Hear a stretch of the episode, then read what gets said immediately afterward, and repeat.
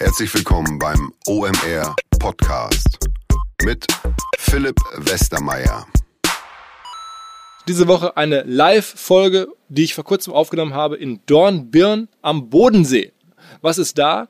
Da ist einmal im Jahr zumindest die Interactive West, eine wachsende Digitalkonferenz für die Region, die gemacht wird von Russmedia. Und Russmedia ist eines der größten Medienhäuser Österreichs, verschiedensten Beteiligungen quer durch Europa, Venture Capital Firmen, vor allen Dingen aber den Vorarlberger Nachrichten, so dem ganz großen Nachrichtenmedium in der ganzen Region Vorarlberg. Und die Macher ähm, von dem ganzen, oder zumindest von Russmedia Digital, sind langjährige Freunde der OMR, Gerold Riedmann, Georg Burtscher. Und die haben mir gesagt, weißt du was, macht da bei uns einen Live-Podcast. Wir finden einen richtig spannenden österreichischen Unternehmen Unternehmer oder Marketingmacher, Gründer und haben dann den Valentin Stalf von N26 vorgeschlagen und da habe ich gesagt, okay, weißt du was, wenn, wenn der Valentin kommt, dann komme ich auch, dann machen wir das, dann machen wir einen Live-Podcast und so ist es dann gekommen.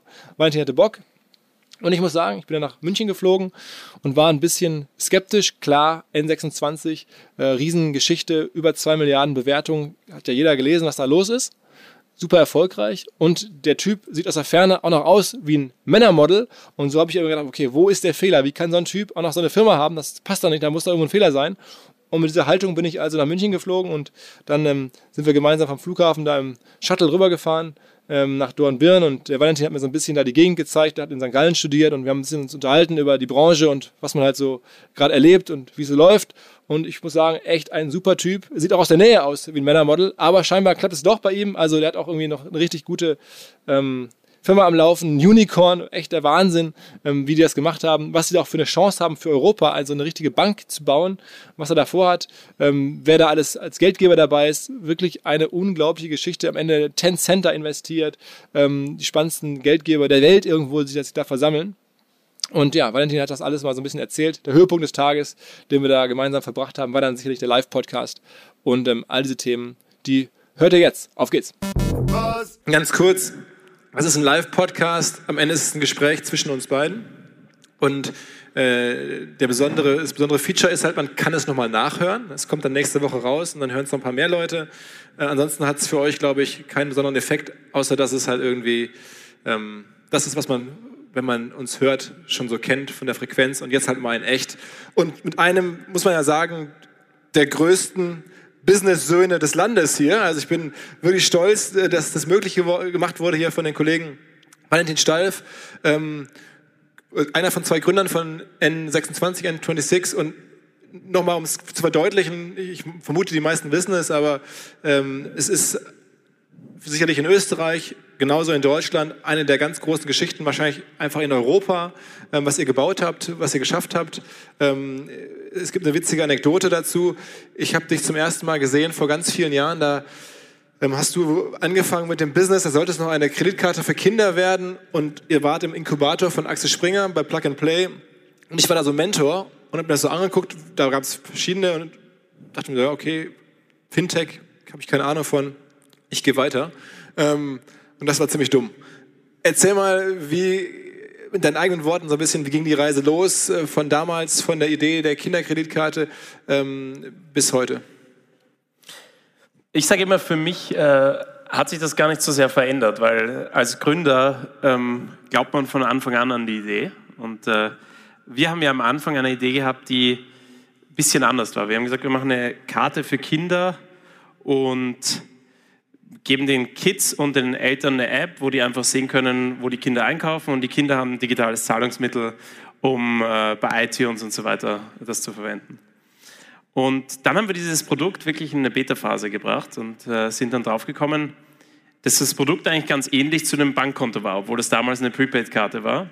Du konntest damit digital bezahlen, du konntest zum Bankomaten gehen, du konntest online einkaufen, du konntest äh, einfach die Karte verwenden. Und dann haben wir bemerkt, dass die meisten unserer Kunden das nicht für die Kinder benutzt haben, sondern für sich selber. Und ganz viele aus unserem Umfeld sind auf uns zugekommen und haben gesagt, hey, ihr macht so eine Karte für Kiddies, ähm, warum macht ihr das nicht auch für Erwachsene? Weil wenn ich jetzt, die haben mir dann ihre Banking-Apps so gezeigt, so wie die so ausschauen. Und dann haben wir eigentlich bemerkt, dass es im Markt einen extremen Bedarf gibt. Und dann äh, haben wir gesagt, okay, lass uns das Produkt das wir ursprünglich dann in, zu dem Zeitpunkt, das war 2013, da hatten wir schon acht Monate Entwicklung reingesteckt, haben dann die ersten 100 Testkunden gehabt und dann haben wir wirklich, glaube ich, die wichtigste Entscheidung im Unternehmen getroffen Und wir haben ja gerade vorher auch über Scheitern gehört. Ähm, und da haben wir gesagt, okay, wir stellen jetzt dieses Produkt wieder ein, das eigentlich erst in einer Testphase mit 100 Leuten war und gehen nochmal ein Jahr lang in die, in die, Entwicklung und bringen dann ein wirklich digitales Bankprodukt auf den Markt. Und das war sicher einer der schwierigsten Zeitpunkte äh, seit der Unternehmensgründung, weil damals hatten wir irgendwie äh, ca. 500.000 Euro geraced von Angel-Investoren. Die hatten wir fast komplett ausgegeben. Äh, wir haben eigentlich, wir mussten nur neues Geld raisen. Wir haben gesagt, okay, cool, das Produkt haben wir, aber wir machen ein anderes Produkt. ähm, und äh, wir haben einfach den Investoren verkauft, äh, dass wir cooles Produkt gebaut haben, weil das Produkt für Kinder war eigentlich cool, aber wir an eine größere Vision glauben. Und wir hatten da so zwei, drei Investoren, die wir noch vielleicht überzeugen konnten. Und dann haben wir es wirklich geschafft, einen Investor davon noch zu überzeugen. Und äh, das sind Force Deutschland und Earlybird, die haben dann zwei Millionen Euro investiert, auch mit einem Schweizer Fonds gemeinsam, Red Alpine, die sitzen in Zürich. Und ähm, das sind so diese Momente, die man eigentlich gar nicht so beeinflussen kann, wo man viel Glück braucht, weil wenn wir das damals nicht zustande bekommen hätten, äh, diese Finanzierungsrunde, dann wäre uns, glaube ich, sechs Wochen später das Geld ausgegangen. Und äh, das war schon eine taffe Phase, aber am Ende war es sicher die beste Entscheidung, das so zu machen, weil wir jetzt einfach ein Produkt haben, äh, mit dem wir wahrscheinlich äh, hoffentlich 100 Millionen Leute mehr erreichen können in den nächsten Jahren und äh, daran arbeiten wir ganz stark. Ähm, also für Early Bird sicherlich ein super Investment, was man so hört, wahrscheinlich die erfolgreichste Firma in deren Fonds, hat sich ja. also für die sehr gelohnt, an euch geglaubt zu haben. Ähm, wie ging es dann los? Dann hattet ihr also nochmal das Jahr extra Cash, um weiterzuentwickeln. Und wo habt ihr dann diese ganzen Kunden hergeholt? Das ist ja das Faszinierende an euch. Ihr habt jetzt, sag mal, wie viele Kunden genau aktuell? So, wir haben jetzt über 3,5 Millionen Kunden, das haben wir gerade letzte Woche äh, 3,5 Millionen, das ist ja für jedes normale Produkt unfassbar, kann man ja gar nicht herstellen in der Kürze der Zeit. Bei digitalen Produkten ist es eher möglich, aber trotzdem, wo holt man so viele Menschen her? Aus welchen Marketingkanälen? Was haben die bei euch gesehen? Das ist ja auch ein, ein, Thema, das sich über die Zeit aufbaut. Also ich kann mich noch erinnern, wie wir das Produkt auf den Markt gebracht haben, Anfang 2015. Da, da haben wir so am Tag vielleicht zehn Kunden gehabt oder fünf Kunden. Und das war eigentlich extrem aufregend. Also für mich persönlich, für das ganze Team, dann die ersten zehn Kunden da onzuboarden, in eine Warteliste vielleicht zu haben, wo vielleicht 10.000 mal drauf waren. Ähm, das, die Perspektive verändert sich natürlich. Heute wachsen wir mit ungefähr 10.000 Kunden am Tag, kommt, kommt darauf an, welcher Tag das ist. Wochenende ist ein bisschen schwächer, unter der Woche ist stärker. Ähm, aber am Ende, warum haben wir das überhaupt geschafft? Ich glaube, der Ausgangspunkt ist wirklich dieser brutale Fokus auf den Kunden. Und das hat begonnen mit dieser Idee, eine Kinderkarte zu machen, dann aber zu sehen, dass der Kunde eigentlich was anderes will. Und dann, wie wir das Produkt wirklich 2015 auf den Markt gebracht haben, waren wir schon ein sehr, sehr starker Category Leader. Ja? Also es hat niemand eigentlich über digitales Banking, Challenger Banking nachgedacht. Wir waren nicht der Erste, der das weltweit oder zumindest in Europa gemacht hat.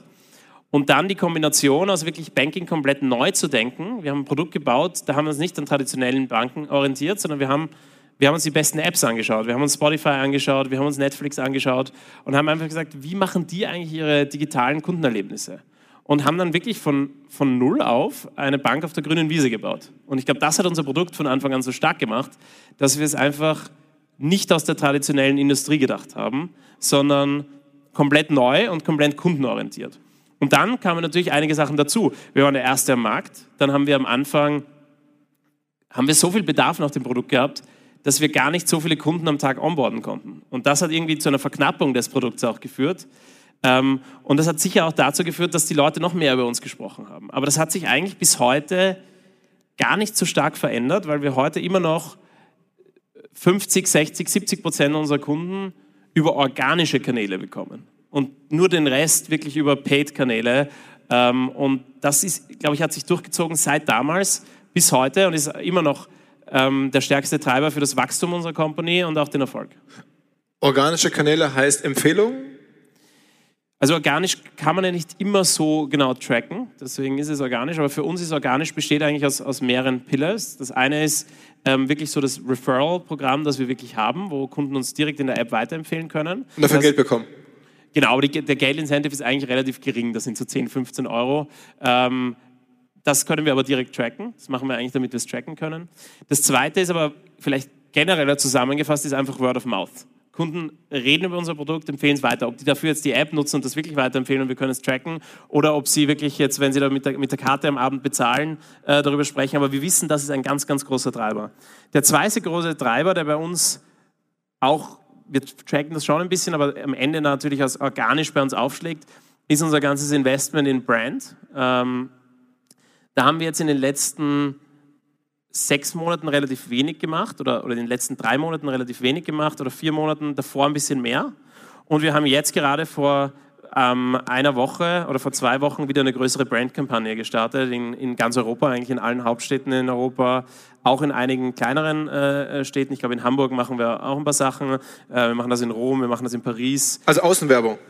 Genau, eigentlich was wir festgestellt haben, das für uns ganz gut funktioniert und wir haben auch mal TV probiert aber wir haben einfach festgestellt, dass vor allem in unserer Target Group keiner mehr fernschaut. Ja, die Leute machen äh, Amazon Prime oder ähm, Netflix, oder? Äh, Netflix. Und der Shift dort ist so massiv, dass das eigentlich in den Fernsehpreisen nicht reflektiert ist. Also die Werbung im Fernsehen ist eigentlich deutlich teurer, als das, wer das überhaupt noch schaut. Vor allem in unserer Target Group. Also unsere Target Group sind so 18 bis 35 ähm, und da schauen die Leute einfach Netflix, Amazon Prime und, und andere Themen, YouTube. Ähm, und da sind wir, im, im, Fernsehen ist es für uns schwieriger. Wir probieren das, glaube ich, nochmal, auch jetzt in Amerika. Ähm, aber was wir gesehen haben, was gut funktioniert, ist für uns vor allem out of home, also Plakatwerbung und da vor allem ähm, in öffentlichen Verkehrsmitteln.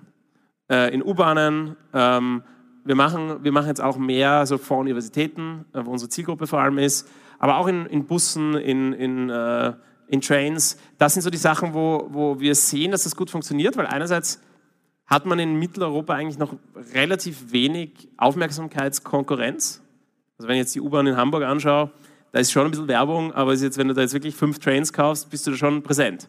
Ähm, und zusätzlich haben die Leute auch Zeit.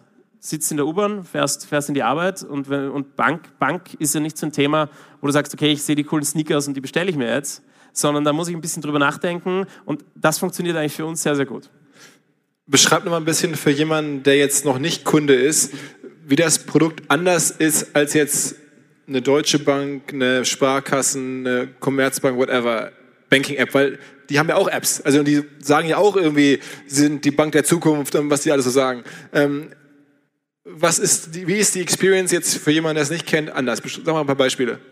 Wir machen wir, glaube ich, unser Produkt ist auf ein paar Pillars aufgebaut und äh, das ist unser Wertversprechen auch an den Kunden. Als erstes haben wir sicher eine der besten oder die beste Experience am Smartphone und insgesamt bei einem digitalen Produkt. Was bedeutet das? Das beginnt, wenn man ein Konto eröffnet, dauert das bei uns ungefähr fünf Minuten, kann das komplett online machen mit einer Videokonferenz, geht extrem schnell. Das zweite ist, alles bei uns in der App äh, und das Bankkonto kontrolliert man alles in, in Echtzeit. Also wenn ich jetzt dort 10 Euro mit der Karte bezahle heute, kriege ich in der gleichen Sekunde eine Push-Mitteilung. Das wird automatisch kategorisiert. Ich kann auch einen Hashtag dazugeben, kann das dann nachher wieder finden. Also ich helfe auch den Kunden und unseren Kunden bei der Organisation der Finanzen. Das geht aber auch so weit, dass wenn ich sage, okay, ich brauche jetzt heute eine Überweisungsbestätigung, äh, dann gehe ich in die App, gehe in die Transaktion ähm, dann kriege ich ein PDF, das sind vier PDFs sozusagen, das kann ich dann einfach bei meinem WhatsApp attachen und jemanden schicken oder per E-Mail. Das heißt, es ist nicht so, dass ich die Bank anrufen muss, die verrechnen mir 10 Euro und ich kriege das dann per Post irgendwie zugestellt, faktisch so bei einigen deutschen Banken, sondern es geht sehr, sehr digital und sehr, sehr einfach. Das sind eigentlich so Prozesse, wo ich denke, das sind No-Brainer, aber bei den meisten Banken ist das heute noch relativ schwierig. Wir gehen aber auch weiter. Wir haben jetzt ein Produkt äh, gerade gelauncht, ähm, das heißt Spaces. Da kann ich ganz einfach Unterkonten anlegen. Heute kann ich die nur für mich anlegen, aber den nächsten Schritt, den wir damit gehen, ist, dass ich den auch mit Freunden teilen kann. Das heißt, ich kann dann eigentlich ein Bankkonto anlegen, das so einfach ist wie eine WhatsApp-Gruppe und ich kann dann meine Freunde dazu einladen und wenn wir gemeinsam auf Urlaub fahren, äh, kann, ich da, kann da jeder was einbezahlen und ich kann dann darauf noch eine Karte ähm, ausgeben und wir können Urlaub damit bezahlen. Oder äh, wir wohnen gemeinsam in einer WG, wir machen ein Gemeinschaftskonto auf und wir gehen von dem Konto einkaufen. Das heißt, wir versuchen eigentlich die Bank von heute, und daran glauben wir ganz, ganz stark, so umgestalt, zu gestalten, dass sie jeden von uns enabled, dass sie jeden von uns eigentlich accelerated und, und verstärkt. Ähm, und wir glauben ganz, ganz stark daran, dass eine Bank eigentlich Möglichkeiten aufzeigen kann in der Zukunft auch und, den, und unseren Kunden helfen kann, finanzielle Entscheidungen besser zu treffen, aber ihr ganzes Leben besser zu leben und einfacher zu leben. Und daran glauben wir. Und ich glaube, das ist schon fundamental anders, als wenn man so an die traditionelle Bank-Experience denkt, wo man eigentlich für ein Partnerkonto in die Filiale gehen muss, wahrscheinlich 15 Verträge unterschreiben muss und dann ist es auch super schwierig, das überhaupt mal zu eröffnen, die Karte dazu zu bekommen. Bei uns sind das drei, vier Klicks in der App und äh, das sind so ein paar der Unterschiede. Und das ist aber in ganz vielen Bereichen in der App spürt man das. Also das ist das erste Thema. Andere User Experience und ganz anderer Zugang ähm, ähm, zum Produkt. Das zweite Thema ist sicher, dass wir unseren Kunden einen ganz anderen Wert bieten können. Ja, wir, wir sind heute sicher für äh, 99 Prozent äh, der Mitteleuropäer eine günstigere Alternative zu dem Bankprodukt, das sie heute verwenden. Warum ist es so? Wir haben eine App auf der grünen oder eine Bank auf der grünen Wiese gebaut und haben daher nicht die ähm, ähm, Kosten aus der Vergangenheit, die wir mittragen müssen. Also die IT-Kosten von alten IT-Systemen. Ähm, das ist das eine Thema. Das andere ist, wir haben heute auch keine Filialen. Ähm, bei uns läuft alles digital ab. Äh, wir haben trotzdem einen sehr, sehr guten Kundenservice, den man digital immer erreichen kann. Aber wir haben uns dagegen entschlossen, Filialen aufzumachen, weil die einfach sehr, sehr kostenintensiv sind und wir sehen, dass sie ganz, ganz wenig von unseren Kunden benutzt werden. Ähm, und diese zwei Themen führen dazu, dass wir diese Kostenvorteile ganz, ganz einfach an die Kunden weitergeben können. Und das dritte Thema, wo wir, glaube ich, einen ganz anderen Zugang haben, ist, wenn man sich unsere Produkte anschaut, wenn man äh, sich unser Brand anschaut, wie wir auftreten, wie wir mit dem Kunden umgehen, wie wir kommunizieren, haben wir sicher eine ganz andere Brand auch nochmal geschaffen. Ja? Ähm, wir differenzieren uns da ganz, ganz stark, ähm, einfach wie wir mit den Kunden sprechen, wie wir mit den Kunden umgehen. Und diese drei Themen zusammen, die führen dazu, dass, dass unser Produkt sehr, sehr gut in Europa bei Kunden ankommt und zukünftig hoffentlich auch weltweit. Was kostet es euch jetzt so umgerechnet, neuen Kunden zu überzeugen. Das sind 10.000 neue Kunden am Tag. Ist das, habt ihr irgendwie eine, eine, eine Größenordnung zu, was eine neue Kontoeröffnung am Ende kostet? Ja, also wir, wir haben, das, bestell, das bewegt sich sozusagen im, im zweistelligen Euro-Bereich, im niedrigen, im sehr, sehr niedrigen. Okay, das heißt am Tag dann bei 10.000, 10 Euro, 100.000 Euro Marketingkosten, die am Tag schon ausgebt dann? Ähm, das ist natürlich ganz unterschiedlich an, auf den verschiedenen Tagen und ähm, verändert sich natürlich auch je nach Markt und ob wir da schon länger im Markt sind oder später im Markt sind. Aber insgesamt haben wir natürlich, geben wir schon für Marketing aus. Das referenziert sich aber relativ schnell. Ist eure größte Kostenposition Marketing? Ähm, ich glaube, unsere größte Kostenposition heute ist eigentlich das Investment in unser Team. Wir haben heute über 1300 Mitarbeitern. Äh, in, in Haupt, Hauptstandort ist Berlin. Äh, wir haben ein Office in Barcelona. Wir haben jetzt ein Office in Wien, das wir gerade aufmachen. Ähm, wir haben zusätzlich ein Office in New York und ein Office in Sao Paulo. Ähm, wir versuchen wirklich die Top-Talente der Welt äh, zu uns zu bekommen. Deswegen auch verschiedene Offices, weil wir glauben, dass die Leute dort arbeiten sollten, wo sie wollen und wo es cool ist. Und da gehört sicher Berlin, Barcelona und Wien dazu, aber auch New York. Und ähm, wir glauben einfach daran, wenn wir die besten Leute bei uns haben, die besten Designer, die besten Programmierer, die besten Businessleute, ähm, dann ist unser Unternehmen stärker und schneller und äh, deswegen geht ein ganz, ganz großer Teil dessen, was wir heute machen, eigentlich ins Teaminvestment. Umsatz ist jetzt noch nicht so ein Fokus bislang für euch, oder, oder doch schon? Also ihr seid ja noch sehr stark auf Wachstum ausgerichtet. Nein, also wir, wir fokussieren auch voll auf den, auf den Umsatz. Wir, wir haben heute eine profitable Kundenbasis, wir verdienen mit jedem unserer Kunden Geld. Ähm, natürlich ist es schon noch wichtig, dass wir stark wachsen, weil, ähm, weil der ein, größte Treiber auch für das Wachstum unseres Umsatzes äh, die Anzahl unserer Kunden sind. Ja? Ob wir uns unseren, unseren Umsatz nochmal 10% steigern oder 20% äh, schwächer wird, das macht nicht so einen großen Unterschied. Aber unsere Company verdoppelt oder verdreifacht sich jedes Jahr an der Kundenanzahl. Und das hat natürlich einen großen Impact an die absoluten Umsätze, die man bucht. Aber ich glaube, es ist ex extrem wichtig, auch in unserem Stadion eine Company zu bauen, die nachhaltig funktioniert, um die nachhaltiger auch sich selbst finanzieren kann. Und äh, das ist ganz wichtig. Kannst du so ein bisschen beschreiben, womit ihr hauptsächlich Geld verdient? Also was ist der Haupterlösstrom? Es gibt ja verschiedene, wenn ich das sage, sag ja. mal so ein bisschen, wo kommt das meiste Geld her? Ja. Also wir machen heute, so wie jede andere Bank auch da draußen, ähm, haben wir grundsätzlich ein Kontoprodukt. Ja, das heißt, man kriegt ein Konto und eine Karte. Wenn man die Karte einsetzt heute bei einem Händler irgendwo auf der Welt, dann kriegen wir einen kleinen Anteil vom Händler, nicht vom Kunden, an dieser Transaktionssumme. Das ist ein großer ähm, ähm, Bereich, wo wir Geld einnehmen. Der zweite Bereich ist, wir bedienen natürlich Geld, aber da sind wir immer sehr, sehr transparent an den Finanzprodukten, die wir anbieten. Man kann zum Beispiel heute bei, sich einen, bei uns einen Überziehungsrahmen äh, sich holen, man kann einen Konsumentenkredit abschließen, ähm, da verdienen wir ganz normal sozusagen an den Zinsen, die da äh, bezahlt werden, auch Geld, ähm, versuchen da aber eigentlich immer einen sehr, sehr fairen und sehr, sehr transparenten Preis den Kunden auch zu bieten. Und äh, dann haben wir auch ähm, ein Produkt das, oder Produkte, die bei uns sehr, sehr gut funktionieren. Wir haben so ein, eine Art Subscription-Modell aufgebaut, ähm, so ähnlich wie das Spotify heute hat oder, oder Netflix. Und wir sehen heute, dass ca. 40 Prozent, 40 bis 50 Prozent unserer Kunden ein Premium-Produkt wählen. Das heißt, man kriegt dann äh, zum Beispiel ähm, eine anders aussehende Karte. Wir haben zum Beispiel für unser Super Premium-Produkt haben wir Metallkarten, die wir an den Kunden rausgeben. Man kriegt ein sehr, sehr attraktives ähm, Versicherungspaket, wo man eine gute Reiseversicherung dabei hat, wo man zum Beispiel in Zukunft auch eine Versicherung für, ähm, wenn ihr jetzt zum Beispiel ein Shared Bike verwendet oder ein, ein so einen E-Scooter, eine super Versicherung dazu. Und wir haben so ein bisschen ein Versicherungspaket da geschürt für eine digitale Generation. Und äh, darüber hinaus kriegt man dann zum Beispiel vollen Access in, in das Produkt. Man kann zum Beispiel das App-Icon, die Farbe nochmal ändern. Also wir haben das immer mehr ins Produkt. Man kann zum Beispiel die Unterkonten, ähm, da kann ich heute mit dem Gratis-Produkt, das wir haben, äh, zwei Unterkonten aufmachen. Mit den Premium-Produkten kann ich bis zu zehn Unterkonten aufmachen. Also so haben wir das versucht, ein bisschen ins, ins Produkt zu integrieren. Und das funktioniert eigentlich sehr gut, weil wir festgestellt haben, dass Kunden, für Kunden es sehr wichtig ist, heute in einer digitalen Generation nicht einzelne Gebühren überall zu bezahlen, sondern einfach zu sagen, okay, wenn ich eine coole Experience bekomme, dann kann ich auch mal dafür 10 Euro bezahlen äh, im Monat und, äh, oder unser Premium-Produkt kostet 6 Euro sogar nur. Ähm, und damit ist aber irgendwie alles abgedeckt. Es geht so um den Peace of Mind und äh, ich glaube aber trotzdem, auch wenn ich bei uns nur das das Gratis-Produkt verwende, habe ich immer noch ein viel besseres Produkt als bei den meisten Banken. Aber zum Beispiel, unsere Premium-Produkte sind jetzt auch so, dass ich zum Beispiel auf der ganzen Welt gratis Geld abheben kann. Und jetzt solche ist, Themen. Es ist ja immer so ein bisschen auch eine Spezialität dieses Podcasts zu versuchen. Ich weiß, da werdet ihr jetzt ungern drüber sprechen, oder du, Umsatzgrößenordnung. Trotzdem, was kannst du da irgendwie andeuten? Wo liegt er da gerade im Umsatz? Ja, da kann ich nichts sagen. Also macht ihr schon mehr als 100 Millionen Euro Umsatz? Also ihr habt eine Bewertung, hat der Gerold ja gerade gesagt, was da zumindest kolportiert wird, 2,3 Milliarden. Es wäre jetzt schon überraschend, wenn es das 23-fache des Umsatzes wäre. Also das heißt, es müsste, der Umsatz müsste schon höher sein als, als, als, als 100 Millionen, würde man meinen. Sonst wäre das Multiple ja super hoch.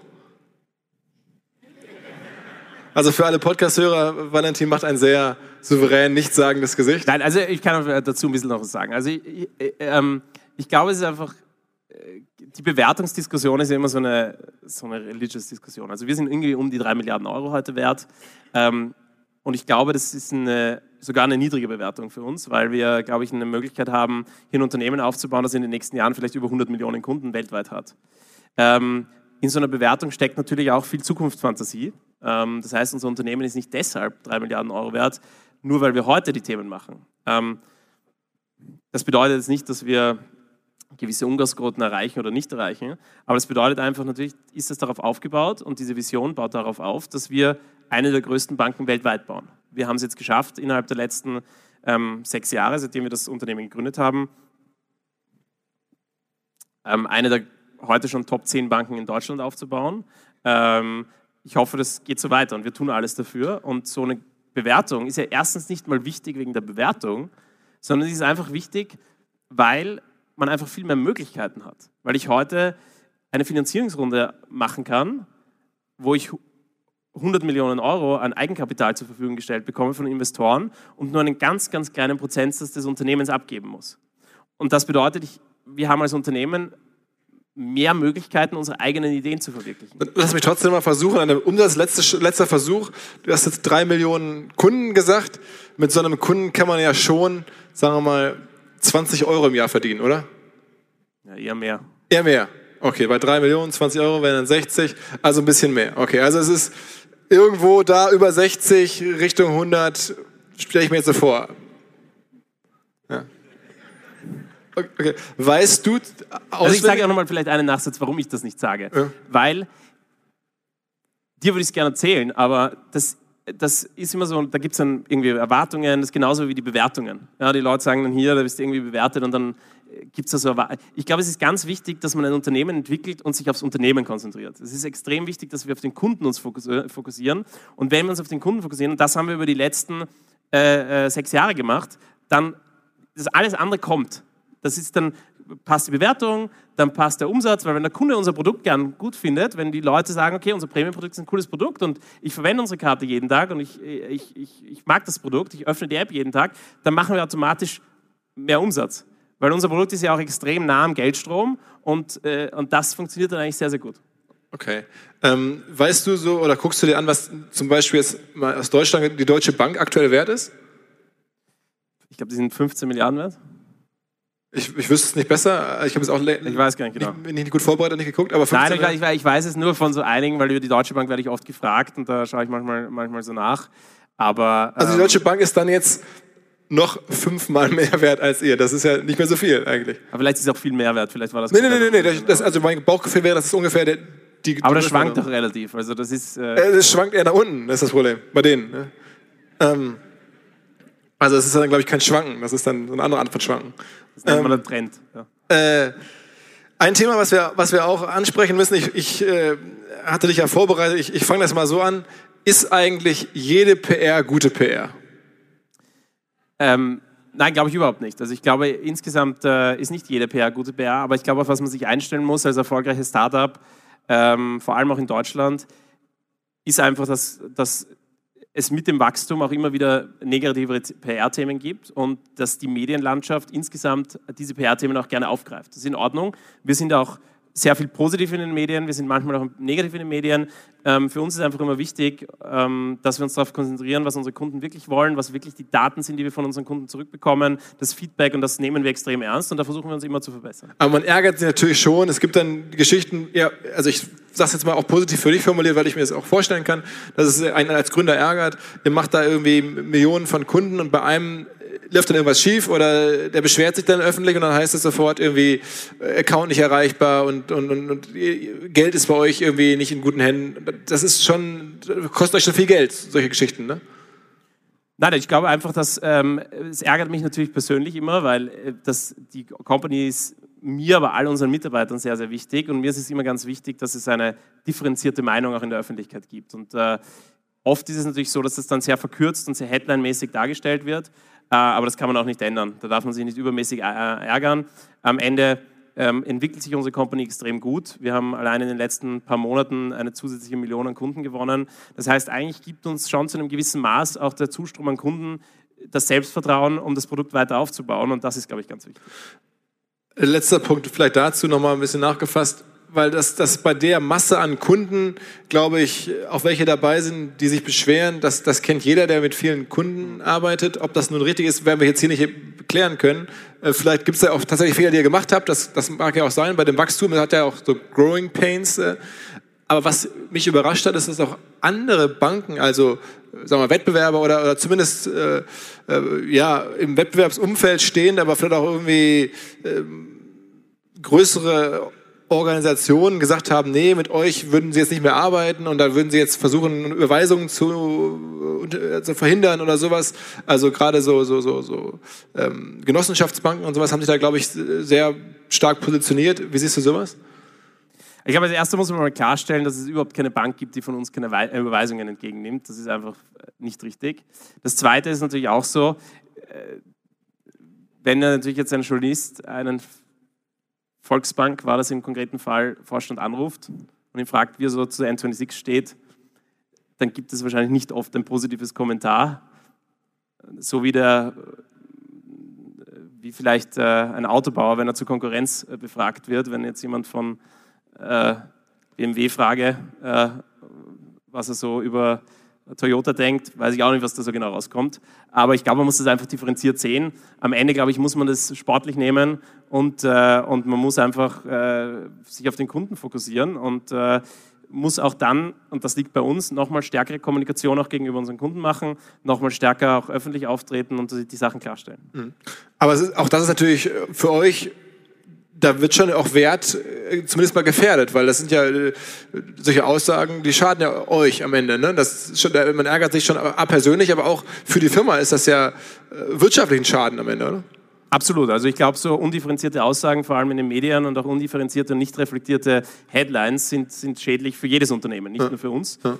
Ähm, aber auf der anderen Seite muss man es auch, ich sage sportlich nehmen. Wir sind heute in 28 Ländern in Europa äh, wenn jetzt das ein oder andere Medium da das ein oder andere schreibt, ist okay. Äh, aber wir haben äh, ganz andere Märkte. Wir, sind, wir wachsen heute am stärksten in Frankreich. Ähm, wir sind in, in England genauso wie in Italien. Wir starten in den nächsten Wochen in den USA. Das heißt, äh, ich glaube, man darf dann auch nicht zu viel in den, in den täglichen Kampf reingehen, sondern man muss an der, an der Vision arbeiten und, äh, und muss wirklich fundamental einfach sich die Zahlen anschauen, muss sich überlegen, ähm, wie die Kunden das Produkt ver verwenden, muss sich wirklich auch überlegen, wie verbessert man Systeme, wie macht man Kundenservice noch besser ähm, und, und die Sachen machen wir. Stichwort Vision. Wir sind jetzt hier gemeinsam hergefahren von, vom Flughafen in Zürich aus und haben uns ein bisschen unterhalten und da hast du gesagt, und ich glaube, das ist, ist ein super interessantes Learning, die Investoren, die bei euch reinkamen in der frühen Phase, die haben euch stark geholfen. Wären es andere Investoren gewesen, könnte es sein, dass die Firma längst verkauft ist oder dass man sagt, Mensch, wir können jetzt hier für, weiß nicht, 100 Millionen die Firma verkaufen. Ist doch toll, lass doch machen. Aber äh, das ist jetzt ja irgendwie ein Investor aus, aus New York, die nennen, sagen wir den Namen des Fonds? Valar Ventures. Valar Ventures, da steckt Peter Thiel dahinter. Und die haben gesagt, nee, nee, nee, also 100 Millionen und so, das ist alles irgendwie nett, aber das ist nicht unser Ziel. Ähm, die haben dir sozusagen beigebracht, und das ist ja untypisch für jetzt einen österreichischen Jungen in Berlin, mal richtig groß zu denken. Erzähl mal so ein bisschen. Ja, also ich glaube, es ist schon so, dass man natürlich, für mich war ja N26 und für Max, mein Co-Founder, für uns war ja N26 unsere erste Gründung. Ja, und äh, da weiß man auch nicht, was kommt auf einen zu. Wir haben das mal gegründet, wir haben gedacht, wir können da ein cooles Unternehmen aufbauen. Und ich glaube, wie ich das erste Mal mit Max so telefoniert habe, habe ich immer äh, gesagt, ja, lass uns da was machen, vielleicht wird es mal 10 Millionen Euro wert. Ja? Ähm, und, äh, und ich glaube, damals äh, haben, haben wir uns das selber nicht geglaubt. Aber nochmal einen Schritt vielleicht zurück. Für uns als Gründer ging es nie um die Bewertung des Unternehmens, ja? Auch heute nicht. Für uns ging es darum, ein erfolgreiches Unternehmen aufzubauen und mit den besten Leuten zu arbeiten und dann folgt das andere und gibt einem mehr Möglichkeiten. Aber nur in der Bewertung arbeiten ist, ist nicht das Wichtigste. Aber was, glaube ich, zu deiner Frage zurück ganz, ganz wichtig für uns war, ist, dass wir sehr früh Investoren mit an Bord bekommen haben, Early Bird als deutscher Fonds, aber vor allem auch ein amerikanischer Fonds mit Valar Ventures, die Unternehmen gesehen haben in Amerika und auch in anderen Areas der Welt, die über die Zeit einige Milliarden Euro wert geworden sind. Und das bedeutet nicht nur, dass die einige Milliarden Euro wert geworden sind, sondern es bedeutet, dass die Industrien verändert haben. Und ähm, Peter Thiel als einer, der, der, als einer der Gründer von PayPal und einer der ersten Investoren in Facebook, aber auch ganz andere Unternehmen äh, auf der Welt, ähm, die einfach Industrien wirklich verändert haben. Und das war wichtig für uns als Gründer, dass wir nicht denken, dass wir nicht an diesen Exit denken und sagen, okay, das Unternehmen ist jetzt 10 Millionen Euro wert, ich verkaufe das jetzt, sondern eigentlich daran denken, wie können wir nachhaltig über die nächsten 10, 15 Jahre, 20 Jahre eine Industrie nachhaltig verändern und vielleicht Retail Banking weltweit für hunderte Millionen Kunden verändern. Und das ist, glaube ich, das, was uns immer extrem angetrieben hat, was Max angetrieben hat, was mich angetrieben hat und viel, viel stärker als die Zahlen. Das ist einfach, und diese Vision, und das war uns am Anfang sicher nicht so klar, ähm, ein großes Unternehmen aufzubauen, das viel verändern kann. Das hat uns immer angetrieben und treibt uns heute auch noch an. Wie ist jetzt da ganz konkret der Weg? Ihr habt jetzt ja drei Milliarden, das kann sich mal niemand mal so eben mehr kaufen. Also die wenigsten Firmen könnten das. Das heißt, wahrscheinlich eines Tages Börsengang? Also es ist sicher was, was wir in einem Stadion dieser Company natürlich daran arbeiten, dass wir unsere Company fit machen für eine Börse und für einen Börsengang, ähm, weil ich auch glaube, dass ein Börsengang langfristig extrem spannend für ein Team ist, ein Führungsteam, für ein Gründungsteam, weil man eigentlich noch mehr Freiheit bekommt. Man, man, kriegt, eigentlich, man kriegt eigentlich einen Shareholder-Pool und man hat eigentlich als Management nochmal mehr Freiheit, als man sogar vielleicht vorher hatte. Ich, wir haben heute auch sehr viel Freiheit, wir haben sehr gute Investoren, aber ich glaube, langfristig ist es ein Weg, ein Unternehmen auch gründergetrieben und, und Führungsteam getrieben weiter aufzubauen. Deswegen glaube ich sehr, sehr spannend. Ähm, aber kann ich jetzt sagen, dass wir irgendwie in fünf Jahren an die Börse gehen? Weiß ich nicht. Ja, ich würde das Unternehmen gern ready machen in den nächsten Jahren. Das heißt, die Möglichkeit zu haben, vielleicht auch mal ein Listing zu machen. Ähm, aber bedeutet nicht, dass wir nicht sehr, sehr lange noch äh, privat bleiben oder vielleicht sogar für immer private bleiben. Okay, ich meine, die meisten sagen ja, Mensch, Börse, da musst du alle äh, drei Monate irgendwie reporten und so. Das ist ja schon äh, auch sehr viel Kontrolle und sehr viel Stress. Das eigentlich wundert mich, dass du das sagst, weil das ist ja äh, intuitiv, würde ich sagen, da hast du ja noch mehr Ärger und noch mehr Restriktionen als ohnehin schon. Ja, aber du bist natürlich weniger abhängig von Einzelinvestoren und von, von einzelnen Shareholdern, weil du hast normalerweise, es kommt darauf an, wie deine Shareholder-Struktur nach dem IPO ist, aber du hast dann eine sehr zersplittete äh, Shareholder-Basis. Wenn man sich jetzt Spotify zum Beispiel anschaut, die haben ja überhaupt einen anderen Börsegang auch, auch gemacht, äh, wo sie eigentlich kein, keine neuen Shares ausgegeben haben, sondern ähm, das ein bisschen anders gemacht haben.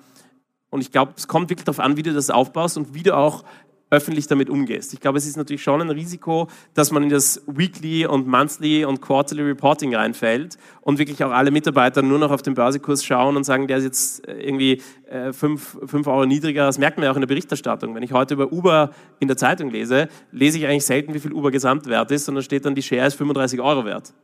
Ich weiß nicht mal, wie viele Shares es gibt. Ja? Also da sieht man dann schon, wie stark das auf den Einzelinvestor dann runtergebrochen wird. Aber ich glaube, dass ähm, schon äh, das Listing, wenn man es, wenn man es gut macht, und das ist, glaube ich, extrem schwierig, eine, eine, eine große Opportunity nochmal gibt und äh, der Company auch nochmal hilft, sich weiterzuentwickeln, sich nochmal professioneller aufzustellen, ähm, aber auch die Möglichkeiten einfach nochmal verändert. Wie ist der Zugang zum Kapital? Wie werde ich weltweit wahrgenommen? Wie ist die Credibility?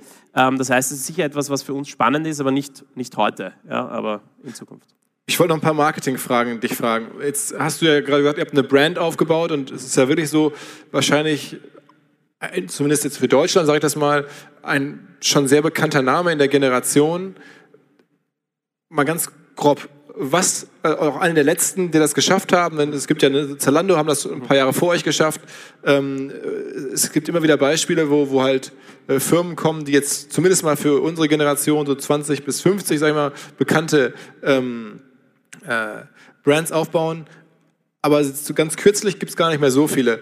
Deswegen die Frage, so tagesaktuell, Größenordnung, was hat das insgesamt wohl gekostet, so eine Marke hin, hinzubekommen? Man sagt, okay, das kennt jetzt jeder. Was, was muss man an die Hand nehmen? Das ist, es sind gar nicht die Kosten. Also wir haben natürlich jetzt mittlerweile irgendwie ähm, wir über 500 Millionen geraced. Aber eigentlich nicht ausgegeben. Ausgegeben habt ihr davon jetzt? Nicht viel wenig eigentlich. Also jetzt, wir geben jetzt ein bisschen mehr aus, weil wir jetzt natürlich 1300 Mitarbeiter haben, jetzt wirklich in 28 Ländern sind, noch in die USA gehen, ähm, nach Brasilien nächstes Jahr gehen. Ähm, aber eigentlich, wenn man sich so überlegt, was haben wir ganz am Anfang ausgegeben? Wir haben am Anfang mal, bevor wir das Produkt auf den Markt gebracht haben, haben wir, glaube ich, insgesamt zu 2 Millionen Euro geraced.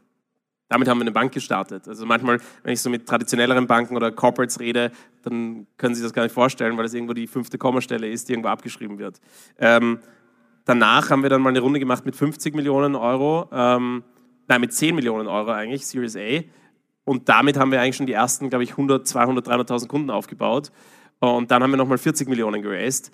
Ähm, und der Großteil ist aber immer ins Team gegangen. Wir haben gar nicht so viel Marketing ausgegeben. Wir haben ein paar Millionen Euro vielleicht ausgegeben Marketing bis vor einem Jahr. Jetzt geben wir natürlich mehr aus. Aber ich glaube, nochmal zurück zu dem, was ich am Anfang gesagt habe. Unsere Marke lebt heute von der Viralität, vor allem durch Friend Referral. Heute dann auch wieder mehr an, an, das verstärken wir sozusagen durch unsere Plakatwerbung, die wir haben. Aber der Kern der Marke ist wirklich der Friend Referral, um, das, das öffentliche Interesse. Wir sind eine Industrie, die sehr viel in den Medien ist, äh, die eine sehr, sehr schwierige Zeit durchmacht. Wir sind da sozusagen eine der Companies, die sich da sehr gut entwickelt. Das spielt uns ja auch positiv in die Hände, dass wir gut in der PR sind. Und das ist eigentlich diese Kreation an Marke. Welche Rolle spielen die Karten selber? Weil ich habe das Gefühl, dass, das ist ja das einzige Stückchen Hardware, das man sozusagen bei euch hat. Ja. Man hat diese, diese Idee, ist ja auch eine tolle Produktinnovation eigentlich, ja. könnte man sagen, so eine, diese, diese Stahlkarte zu haben. Ähm, ist das für euch entscheidend gewesen, sowas zu machen? Ich habe die Karten hier extra. Ja, ich, ich halte sie mal hoch, gib mal her. Die Rückseite darfst du nicht hersteigen, weil da ist meine Kartennummer drauf. Okay, aber, so sehen ähm, die Dinge aus hier. Müssen wir dann mal fotografieren für den Podcast. Aber man, man muss schon sagen, ich glaube, das Interessante ist ja, das ist, ist ja ein Hardware-Thema. Und was wir halt einfach gesehen haben, es geht am Ende gar nicht um Hardware oder Software. Es geht einfach um eine gute Experience.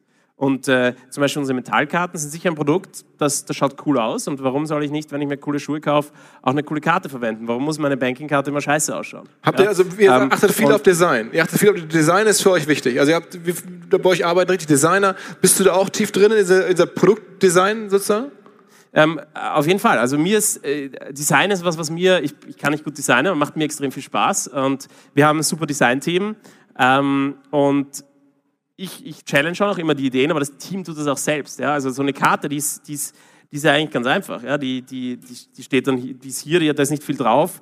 Aber das ist schon eine, ein extrem großer Prozess. Da gehst du mal zu dem Produzenten hin, dann sagst du ihm mal, du willst eine Metallkarte produzieren. Dann sagt er, das hat er irgendwie die letzten 30 Jahre nicht gemacht. Ja, wir, oder unsere, unsere Standardkarte ist zum Beispiel durchsichtig. Und da war ich äh, damals, wie wir die gelauncht haben, war ich bei dem Proze äh, ähm, äh, Produzenten irgendwo in Deutschland, bin ich da drei, sechs Stunden mit dem Zug dahin gefahren, dann kommen wir dort an und sagt er, ja, das haben wir mal vor 15 Jahren, haben wir das mal gemacht für eine Bank ähm, und er hat irgendwie die, Excel, die Samples da rausgeholt. Aber das ist schon ganz, ganz viel Detailarbeit, aber ich glaube, das zahlt sich aus bei so einem digitalen Produkt wo ja die Hardware noch das ist, was wir wirklich produzieren müssen, das Einzige. Aber es geht ja auch bei Screens, bei App-Icons, bei bei allen, bei unseren Out-of-Home-Plakaten. Ich glaube, diese Attention to Detail, die ist extrem wichtig. Und da bist du auch selber so tief drin als, als Gründer, dass du da, dir das genau anguckst. Ich meine, wenn du jetzt da selber hinfährst, um den Typen zu überzeugen, jetzt eine durchsichtige Karte zu produzieren, sitzt du dann auch bei euch im Design-Team und sagst, Mensch, hier das Icon, das gefällt mir nicht? Also ich habe das, die, die, durchsichtige Karte, das war vor, äh, vor fünf Jahren, wie wir unser Produkt auf den Markt gebracht haben. Da war ich natürlich, da habe ich, da hab ich gemeinsam mit meinem Mitgründer noch fast alle Workstreams gemeinsam irgendwie noch übersehen und gemacht. Heute haben wir natürlich 1300 Mitarbeiter, da kann ich das nicht äh, überall machen. Aber man muss auch sagen, wir haben ja nicht tausende Produkte. Das heißt, die vier Karten, die wir heute releasen, die schaue ich mir schon nochmal an und da gebe ich, da, da, da gebe ich dann auch gern Feedback und bespreche einfach nochmal die Ideen mit dem Team. Und das ist ja auch das Coole an so einem digitalen Unternehmen, dass eigentlich die Einzelperson extrem skalierbar ist. Es kann eben die Einzelperson, nicht nur ich, aber auch unser, unser Designer, unsere App-Entwickler, die können einfach viel Zeit mit einem Screen ähm, auch verbringen und können dann äh, den auch releasen und plötzlich wird er von drei Millionen Kunden dann verwendet weil die Kolleginnen und Kollegen von Instafo, also der Jobplattform für den Tech- und Sales-Bereich, von der ich hier schon häufiger berichtet habe, mittlerweile bei uns doch groß engagiert sind hier im Podcast. Ihr hört immer wieder hoffentlich von Instafo. Deswegen habe ich die Kollegen vor kurzem mal selber persönlich kennengelernt und war wirklich sehr angetan. Sie haben mir dazu erzählt, es gibt eine neue Finanzierungsrunde in die Firma. 10 Millionen werden da investiert. Das ganze Thema wird also immer relevanter. Daher nochmal hier mit Nachdruck der Hinweis. Wer Menschen sucht im Bereich Tech und Sales, denkt an Instafo. Die haben da scheinbar wirklich eine neue magische Soße gefunden, wo sie über ihre Plattform ein automatisiertes Matchmaking zwischen Arbeitnehmer und Arbeitgeber ermöglichen und das ist im direkten Marktvergleich dreimal effektiver, was die Quote von Bewerbung zu Einstellung angeht. Hilft natürlich auch, dass sie bereits über 100.000 passende Talentprofile auf der Plattform haben und dass man sehr, sehr schnell ins Gespräch kommt. Innerhalb von 48 Stunden bewerben sich die ersten Talente bei den Arbeitgebern oder man kann sogar als Arbeitgeber einer vorselektierten Gruppe an Talenten aktiv eine Nachricht schicken oder sie zum Chatten einladen, um sich noch schneller kennenzulernen und zu prüfen, könnte das passen. Also nicht nur ich und die Geldgeber offensichtlich glauben an Instafo, sondern auch mittlerweile über 1800 Firmen, darunter O2, RTL, HelloFresh, MyPoster, viele, viele weitere. Instafo ist auf OMR Reviews bestbewertet 4,8 Sterne in der Kategorie Recruiting Plattform. Firmen, die nun Instafo ausprobieren möchten, sehr gerne. Ihr spart außerdem 500 Euro auf die erste Besetzung, wenn ihr euch anmeldet über Instafo mit Doppel-F, instafo.com slash OMR. Zurück zum Podcast. Du hast mir gesagt, du lässt dich immer inspirieren, auch von anderen Firmen. Ähm, welche Apps schaust du dir gerade an? Ich weiß es schon, sagst trotzdem noch, wo du sagst, das ist echt interessant gemacht. Da kann man so als jemand, der selber auch ein App-Business betreibt, viel von lernen. Also ich meine, es gibt ganz viele Apps, die, glaube ich, extrem cool gemacht sind. Ähm, mich faszinieren immer so diese Apps, die ganz viel Kundeninteraktion haben und auch oft Kundenkontakte haben. Ähm, also jetzt so die ganzen Mobility-Apps, also wenn man sich jetzt in Wien anschaut, wie viele Scooter-Firmen es da gibt, wenn man sich einfach die verschiedenen Apps anschaut und wie die trotzdem noch unterschiedlich die User Experience angehen. Wenn ich mich da anmelde, bei dem einen kann ich mit Apple Pay bezahlen, bei dem anderen muss ich Kreditkarte eingeben. Das hat ja auch wieder Business-Überlegungen dahinter, weil bei Apple Pay muss ich irgendwie 20% an Apple Pay abgeben und solche Sachen. Ähm, das ist ganz spannend, also Mobility-Bereich. Ähm, ich glaube, äh, auch, auch wenn ich vergleiche jetzt zum Beispiel äh, die MyTaxi-App in, in, in Deutschland mit der Uber-App, wie man das da eigentlich äh, unterschiedlich angeht von der User Experience, das sind, glaube ich, extrem spannende Sachen. Und dann gibt es halt so No-Brainer-Apps, die, glaube ich, jeder cool findet. Ähm, das ist so, ist so Spotify ist sicher eine extrem coole App, ist jetzt nichts Neues.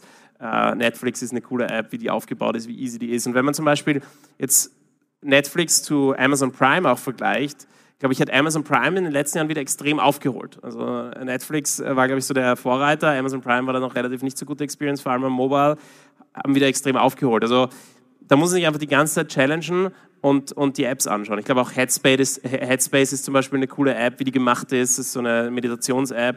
Ähm, man muss da einfach, glaube ich, immer brainstormen, immer sich die Apps anschauen. Und ich, das ist auch eine Frage, die ich eigentlich immer Leuten stelle, wenn ich sie interviewe für Designpositionen oder für, ähm, für Entwicklerpositionen. Was sind eigentlich so die Apps und die Sachen, die sie cool finden? Kann ich bestätigen, während wir heute im Auto hierher gefahren sind, hast du, glaube ich, mit einem Designbewerber telefoniert. Ich habe das mit einem Ohr zwangsläufig mithören müssen, wie du so gefragt hast, welche Apps guckst du dir gerne an und so.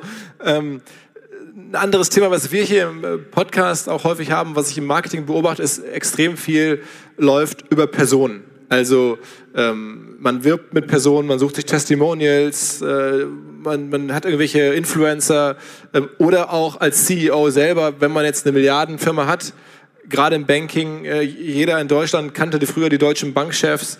Ähm, wenn du eine Digitalfirma hast, weiß man, weiß man, zumindest wenn man sich interessiert, Spotify machen so Schweden, irgendwie Daniel Eck und so. Äh, macht, das macht ihr nicht so stark. Also du bist jetzt ja auch irgendwie ein vorzeigbarer junger Typ, äh, aber bist jetzt nicht so besonders outgoing eigentlich. Und auch ich habe das nicht das Gefühl, dass ihr viel mit Influencern oder mit Personen werbt. Ist das was, was ihr, was ihr nachdenkt? Ich würde sagen, unsere Company ist so schnell gewachsen und auch so schnell durch diese Kundenreferral, einfach, dass Leute darüber gesprochen haben, dass wir gar nicht noch im Marketing alle Möglichkeiten überhaupt ausschöpfen. Ja, wir, wir haben einfach offen gesagt noch keine Zeit gehabt, uns intensiv mit dem Testimonial-Gedanken auseinanderzusetzen, den ich aber für gut halte, den ich auch für sehr, sehr gut halte im Banking. Ähm, Genau. Also selber, so als Person, hast du das, musst du da eine Entscheidung treffen jetzt so als Gründer? Nochmal, das ist jetzt ja von der Dimension her für den deutschen Markt eine von drei, vier, fünf Firmen der letzten Jahre, die es geschafft hat, zumindest so eine Reise anzutreten, äh, auf der Bewertungsseite zumindest. Oder auch auf der Kundenseite, sicherlich ganz stark. Da ist ja zumindest ein Grundinteresse an den Menschen, die es machen und die dahinterstehen, erstmal da. Das kann man ja adressieren oder nicht du hast dich bislang eher entschieden, das nicht zu nutzen. Könnte es in Zukunft anders sein, dass du sagst, okay, wenn es halt sein muss, dann gehe ich so ein bisschen raus, bin ich halt der Posterboy von, von Banking? Ja, also ich glaube, äh, ich versuche, ich glaube, es ist ganz wichtig für mich persönlich, die Gründungsidee weiterzugeben. Also ich glaube auch deswegen äh, unterstütze ich auch die Konferenz hier. Ich glaube, es ist ganz wichtig, dass die Leute sehen, dass man gründen kann, dass man nicht nur ins Corporate gehen kann und dass man wirklich coole Sachen erreichen kann und auch äh, viele Ideen verwirklichen kann und damit auch für viele Kunden einfach bessere Produkte machen kann. Ähm, das ist sozusagen der eine Teil, wo ich sozusagen öffentlich auch Sachen mache. Ähm, ich glaube, ich, ich, ich, bin auch immer wieder in den Medien, weil ich halt zitiert werde und, und weil irgendwie die Company schon relativ groß ist. Aber am Ende müssen wir unsere Kunden in den Vordergrund stellen, die happy sind. Am Ende müssen wir äh, unser Produkt in den Vordergrund stellen. Und äh, ich freue mich, wenn ich da noch was beitragen kann, aber wegen mir äh, werden wir jetzt nicht die nächsten 50 Millionen Kunden. Äh, ich meine, es gibt ja auch immer, ich habe immer so meine Lieblingsbeispiele aus dem Fashion-Business, wo dann irgendwie, weiß ich nicht, Lagerfeld und Deutsche und Gabbana, ja. ohne diese Menschen gäbe es die Marken gar nicht. Ähm, aber offensichtlich sind das jetzt im Banking andere Mechaniken. Ja, ich glaube schon, dass, äh, dass natürlich ein Gründer, ich oder auch mein Mitgründer, aber auch unser gesamtes Führungsteam in der, in, in, innerhalb von N26 die Company extrem prägt. Ich glaube, wir haben schon eine sehr, sehr starke Kultur ähm, und äh, jeder bei uns ist extrem am Produkt interessiert. Diese Simplicity, wir überall verwirklichen, im Kartendesign, in der App, das ist was, was ganz tief bei uns im Team drinnen ist. Und das, glaube ich, treibt die Company und ist aber eher vielleicht so etwas, was man aus der Innenperspektive nochmal stärker sieht äh, und das nicht so in einer Person nach außen materialisiert wird. Jetzt, ich komme nochmal zu einem, zu einem heiklen Thema. Ich, ich, ich, weiß, da werden wir jetzt nicht viel rausbekommen. Ich will es nochmal zumindest probieren. Wie doll hat ja, sich das. Bier trinken. Ja, genau, genau. Nimm mal noch einen Schluck Bier. Das hilft bestimmt für die Antwort meiner Frage. Ähm, um das zu, zu verstehen. Also, du hast jetzt die Firma gegründet, du hast sie bislang nicht verkauft. Ähm, die Firma macht noch keinen Gewinn, also sollte man ja meinen, für dich hat es sich bislang noch gar nicht gelohnt. Du bist jetzt irgendwie, sagen wir mal in Anführungsstrichen, ein armer Gründer, der äh, Shares hält, die auf dem Papier viel Geld wert sind. Ist das fair, das so zu betrachten, oder würde man sagen, nee, ich man macht ja dann vielleicht doch irgendwie, hast, konntest du schon kleine Shares auch selber verkaufen? Kannst du das sagen oder nicht? Also prinzipiell ist es natürlich so, dass man, äh, wenn eine Company erfolgreich ist, dann natürlich auch, auch zu einem gewissen Maß finanziell an dem Erfolg partizipieren kann. Einerseits natürlich auf Papier, äh, andererseits ist es natürlich schon so, wie wir die Company gegründet haben, haben wir uns gar kein Gehalt ausgezahlt und haben selber die ersten 30.000 Euro eingeschossen. Äh, und heute ist es so, dass wir natürlich ein normales Gehalt auch ausbezahlen, äh, uns selber. Aber ich würde sagen, äh, mein Mitgründer und ich, wir waren nie Leute, die irgendwie vor allem finanziell getrieben werden, wären oder sind, sondern für uns ist es wichtig, mit den richtigen Leuten zu arbeiten und ein cooles Produkt zu bauen. Und wenn das gut funktioniert, dann, und dann noch erfolgreich ist, dann hat man vielleicht auch irgendwann einmal die Möglichkeit, finanziell ähm, ähm, Geld daraus zu verdienen. Und das ist natürlich auch cool, wenn man das verbinden kann, aber es steht für uns nicht im Vordergrund. Und na dann letzter Versuch dazu, äh, wenn man jetzt, äh, sagen wir mal, so viel Geld auch aufnimmt, ja, jetzt 500 Millionen ist in die Firma reingeflossen, dann wollen die Investoren ja alle Anteile haben an der Firma. Es sind dann zumindest noch für dich und für deinen Co-Gründer vernünftige Anteile übrig geblieben. Ja, also es ist ja so, dass wir nicht Geld aufgenommen haben, sondern wir haben ja Eigenkapitalfinanzierungen gemacht. Das heißt, das Kapital ist sozusagen Eigenkapital. Ja. Dafür gibt man natürlich Anteile ab. Ähm, man muss bedenken, dass das unsere erste Gründung war von mir und Max. Das heißt, die ersten Runden, die man da macht, äh, das waren für die Investoren das waren sehr gute Runden, für uns sehr teure Runden. Ähm, aber insgesamt, glaube ich, sind wir sehr, sehr zufrieden äh, mit dem Share-Anteil, den wir auch noch halten. Äh, und, Kann man das nachgucken? Ist das öffentlich? Nee, ist nicht öffentlich, ne? Weiß ich nicht. Ja, du kannst im Handelsregister in Deutschland ist es wahrscheinlich schon öffentlich. Also so ein paar Prozent werden es auf jeden Fall noch sein. Zusammen, zu, ja. zusammen mehr als zehn? Ja, kann dazu nichts sagen. Aber okay, im Handelsregister, wer es interessiert, kann nachschauen. Und äh, ich glaube, wir sind sehr happy. Okay, okay, okay. Aber wie gesagt, das ist, das, da ist auch noch für dich selber der Großteil äh, des, des möglichen ab, finanziellen Upsides, der liegt noch in der Zukunft. Ich bin all in. Ja. Okay, okay. Also du bist äh, die nächsten Jahre auf jeden Fall voll auf dem Thema. Ähm, äh, ja, okay. Also jetzt, ich, ich, ich, sehe jetzt hier noch irgendwie zwei Minuten, aber das ist eigentlich fast zu, zu schön als, als Schlusswort. Das hast du mir schon fast die letzten zwei Minuten kaputt gemacht, ähm, die ich eigentlich noch nutzen wollte. Ähm, lass mich mal überlegen, was, was haben wir noch nicht besprochen? Wir haben über Marketing gesprochen, wir haben über Finanzierung gesprochen, über Gründer, über die Zukunft auch schon so ein bisschen.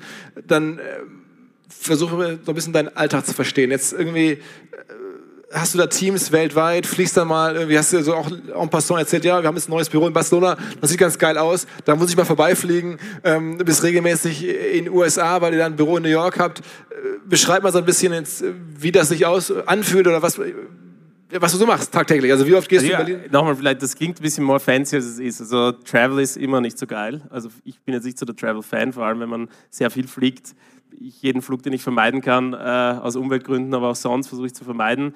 Ähm, aber natürlich muss man es machen, weil wenn, wenn ist ganz wichtig, dass ich zum Beispiel Zeit in Amerika verbringe. Wir haben da jetzt 60 Leute, 70 Leute, da muss ich auch als Gründer mal da sein, muss mit dem Team sprechen. Das heißt, ich versuche schon so alle drei Wochen eine Woche in Amerika zu verbringen. Ähm, aber sonst verbringe ich eigentlich den Großteil meiner Zeit in Berlin. Äh, ich glaube, es ist auch ganz wichtig, dass man also sein Umfeld hat, wo man auch konzentriert arbeiten kann. Ähm, und Travel nimmt einem immer viel, viel Zeit weg. Wenn ich natürlich die Chance habe, hier äh, nach Vorarlberg zu kommen dann muss und den Ausblick zum Bodensee dann auf der Rückfahrt nochmal zu sehen, dann hat sich schon allein deshalb ausgezahlt. Aber so ganz im Ernst, ähm, du hast jetzt wie viel Prozent deiner Zeit mit Investoren zu tun und wie viel mit dem Produkt selber? Also wenn man jetzt so viele Investoren an Bord hat, dann ist es ja schon, die zu managen, die haben dann Fragen, die machen sich Sorgen um ihr Geld. Nein, wir haben eigentlich sehr, sehr gute Investoren. Die sind eigentlich sehr, sehr... Wer, wer, ist, der, wer ist der aktuell größte Geldgeber? Ähm, wir haben verschiedene. Also Tencent ist einer der größten, äh, Allianz ist einer der größten, ähm, Early Bird ist sicher noch einer der größten Shareholder, weil die auch über die Runden, Valar Ventures ist einer der größten. Also wir haben so Tencent reden wir über die chinesische Firma. Genau. Wie, wie seid ihr an die gekommen? Also das ist jetzt ja so ein chinesisches Riesending. Wie ja, Tencent ist ja ungefähr so groß wie, wie Apple im Vergleich. Ähm, ähm, denen gehört WeChat, das ist sowas wie, ähm, wie WhatsApp in Europa und auch ganz viele Gaming-Plattformen, einer der erfolgreichsten Internetkonzerne der Welt ähm, und sind auch sehr, sehr erfolgreich in, äh, im Finance-Bereich insgesamt. Äh, Glaube ich, die weltweit, würde ich sagen, erfolgreichste moderne Retail-Banking oder, oder End-Consumer-Facing Finance Company. Ähm, die sind ja bekannt als weltweit als Venture Capital Investor. Also sie sind ja als einer der berühmtesten Venture Capital Investoren, unabhängig von dem, was sie als Core Business in, in, in Asien machen ähm, und einer der angesehensten Investoren. Und für die ist einfach, die haben wirklich so ein Venture Business aufgebaut, wo sie daran glauben, dass viele Companies Industrien verändern werden und die sind eigentlich, die agieren eigentlich schon als finanzieller Investor. Aber da ist dann so, don't call us, we call you. Das heißt, die haben bei dir angerufen oder, oder habt ihr euch da gemeldet und gesagt, wollt ihr Na, in der, Normalerweise rufen die anderen an. Die haben euch angehört, weil sie gemerkt haben, dass. Nein, wir haben gemeinsame Investoren, die schon vorher Deals gemeinsam gemacht haben. Wir sind natürlich auch eine Company, die jetzt nicht mehr so unbekannt ist. Ähm, die sind jetzt vor, vor zwei Runden bei uns reingekommen. Ähm, und der, der Bereich insgesamt international, die Investoren, die da in Frage kommen, das sind ja gar nicht mehr so viele. Ja, das sind vielleicht 10, vielleicht 20 Investoren, die, die wirklich, wo ich mir denke, die wollen wir jetzt unbedingt bei uns im Cap-Table haben. Und Tencent ist sicher einer davon. Und ähm, das ist wirklich dann, dann kommst du mit denen in Kontakt, die verstehen auch das Business, die haben auch in andere Challenger-Banken around the world investiert, äh, die haben, waren sehr erfolgreich im Finance-Bereich in China. China ist sicher der Vorreiter in dem Feld und deswegen, ähm, glaube ich, war das ein sehr, sehr guter Investor, um ihn auch reinzunehmen. Und sicher einer der Investoren, die das beste Verständnis von dem ganzen Feld haben. Wer ist denn, würdest du sagen, aktuell euer härtester Wettbewerber? Ich glaube, zu einem gewissen Maß ist das so, sind wir das selbst. Ja? Also, wir müssen, glaube ich, ausrollen und es, äh, man redet immer so leicht darüber, dass man sagt, okay, man hat jetzt drei Millionen Kunden, Ende des Jahres haben wir wahrscheinlich sechs oder sieben Millionen Kunden. Ich glaube, für uns das Allerwichtigste ist, dass wir uns darauf konzentrieren, das Thema gut auszurollen über die nächsten Jahre und äh, die Prozesse gut hinbekommen, wirklich die, die Kunden happy zu machen. Und wir sind da gar nicht so wettbewerbsorientiert, sondern wir fokussieren uns wirklich auf das Ausrollen, das Aufbauen der Organisation. Auch ein Company, wir haben es im letzten Jahr nochmal mehr als verdoppelt in der Mitarbeiteranzahl, die Kultur aufzubauen, ähm, den Mitarbeitern die Opportunities aufzuzeigen, die, die mit uns arbeiten, die auch weiterzuentwickeln. Ich glaube, das ist da, wo wir die meiste Zeit verbringen. Okay. Also ich habe ich hab viel gelernt. Ich habe trotzdem, vielleicht musst du noch mal in einem ab, wir haben jetzt die Zeit gleich hier, die wir hier bekommen haben, gleich schon durch. Aber weil du hast jetzt viel über die Marke gesprochen, über die Referrals. Ähm, ich bin jetzt als kleiner Junge aufgewachsen mit der Deutschen Bank so als Kunde da. Und die Marke ist ja auch mega bekannt. Jeder kennt die. Die geben, nehmen auch wahnsinnig viel Geld in die Hand für ihre App. Und, und vor, vor einer Weile mal einen Podcast gemacht mit dem, mit dem CMO der Deutschen Bank und überlegen sich sehr genau, wie sie auftreten. Trotzdem werden die immer so jetzt auch gerade sehr negativ dargestellt, haben tausend Probleme im Investmentbanking und so, haben ihre Filialen, die scheinbar schwierig sind ich, ich versuche noch immer, zu, wie das möglich ist. Also was, was du da erlebst, ist auch ein bisschen ein Märchen. Also das, das, ist, das gibt's ja so selten und dann auch mit der Lässigkeit und ähm, sag mal vielleicht nochmal, wie überzeugst du mich davon, dass dieses Märchen wirklich real ist? Was war der, was war der Haupttreiber, ähm, zum Beispiel so eine deutsche Bank irgendwie wirklich schlagen zu können? Das hätte ich nie geglaubt früher, dass es möglich ist. Ist das einfach nur auch ein bisschen der Zeitgeist, dieses Mobile, was ihr früh auf Mobile wart, früher als andere? Ähm, ist es irgendwie, dass, dass, dass die Leute was Cooles haben wollen? Was, was war der Haupttreiber? Also ich glaube, der Haupttreiber für unser Business ist wirklich diese Kombination aus einem Produkt, das die, die Kunden täglich verwenden, kombiniert mit App Stores, also Google App Store, äh, Play Store und den, den Apple App Store, wo man ein gewisses Grundvertrauen kreiert. Durch Kundenrezessionen, durch ich glaube, vor 20 Jahren hätten wir niemals eine Bankbrand aufbauen können, die so bekannt ist wie unsere heute, die gleich diesen Trust bekommt. Aber wenn ich heute in den App Store gehe, N26 anschaue, da habe ich 4,8 oder 4,9 Sterne mit unserer App, dann ist das ein gewisser Grundvertrauensbasis äh, und die Transparenz des Internets äh, ähm, führt einfach dazu, dass Leute diesen, diese Hürde, äh, zu einer neuen Bank zu gehen, ganz, ganz einfach nehmen. Und dann, wenn die Leute unser Produkt verwenden, sehen sie, wie cool das ist und bleiben bei uns. Und das ist einfach so der, der eine Treiber, glaube ich, für unser Thema. Der zweite Treiber ist sicher die Europäische Union in Europa gewesen, dass wir nicht nur in einem Land mit einer Banklizenz Geschäft machen können, sondern heute in 24 Ländern in Europa sind, mit einer Banklizenz in all diesen Ländern. Das hat es auch vor, äh, 30, vor 15 Jahren in der Form nicht gegeben. Ähm, und äh, das dritte Thema ist sicher, dass wir jetzt auch global denken. Wir sind äh, heute in Europa, wir starten jetzt in den USA und wir werden nächstes Jahr in Brasilien starten. Äh, das heißt, wir gehen eigentlich von einem Reach potenziell von 350 Millionen äh, potenziellen Kunden ähm, zu nochmal 350 Millionen in den USA, die viel weniger versplittert sind als in Europa. Plus nochmal wahrscheinlich um die 300 in, in, in Brasilien. Und dann gehst du eigentlich von 350 Millionen heute in den nächsten zehn Monaten zu einem Reach von einer Milliarde potenziellen Kunden. Ich sage nicht, dass wir die alle ähm, ähm, irgendwie bei uns Kunde werden, werden aber das zeigt so ein bisschen, wie sich dieser Markt verändert hat. Und es ist auch sehr ähnlich zu Spotify oder Netflix. Die können heute auch die coolsten Videoformate produzieren und diese Themen machen, weil sie einmal einen ganz anderen globalen Reach haben und weil wir natürlich auch einen ganz anderen globalen Reach haben als die Sparkasse, die jetzt zum Beispiel nur Berlin macht. Und ich glaube, es ist einfach in dem globalen Wettbewerb, wenn es um digitale Produkte geht, ganz, ganz schwierig, wenn man nur regional agiert, global die besten Talente zu bekommen, das beste Produkt zu machen und auch das Beste in den Kundennutzen zu ähm, ähm, äh, investieren. Und das, glaube ich, ist das, warum, glaube ich, dieses Wertversprechen und du hast gesagt, diese Story, die wir da bauen, ähm, glaube ich, durchaus komplett real ist. Okay, lass uns irgendwie beide gemeinsam äh, dankbar sein, dass wir solche Zeiten erleben dürfen, dass wir irgendwie in einer stabilen Situation sind. Europa hast du gerade gesagt, irgendwie äh, globales Denken, am Ende auch Digitalisierung, App Stores, Bewertung als Marketing sicherlich ein wichtiger Aspekt. Ähm, vielen, vielen Dank äh, für dies, fürs Teilen der Geschichte, für die Insights, äh, fürs äh, Aushalten der, äh, ja, zumindest kniffligen, ich hoffe nicht aggressiven, aber kniffligen Fragen. Und ähm, vielen Dank fürs Zuhören. Philipp, vielen Dank.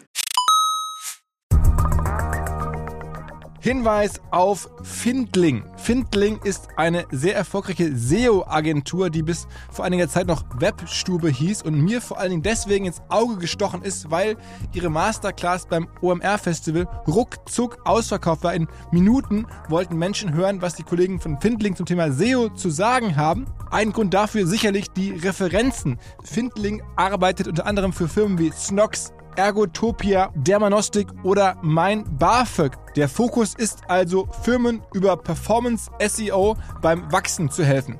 Wer herausfinden möchte, ob sich für ihn auch SEO lohnt oder die Ansätze von Findling vielleicht konkret lohnen, der kann sich eintragen. Es gibt keinen Sales Call, sondern eine kostenlose Beratung unter findling.de slash OMR. Also auf der Landingpage eintragen und dann gibt es eine Beratung, wenn es richtig gut läuft, vielleicht von Maurice Marinelli, dem Gründer persönlich.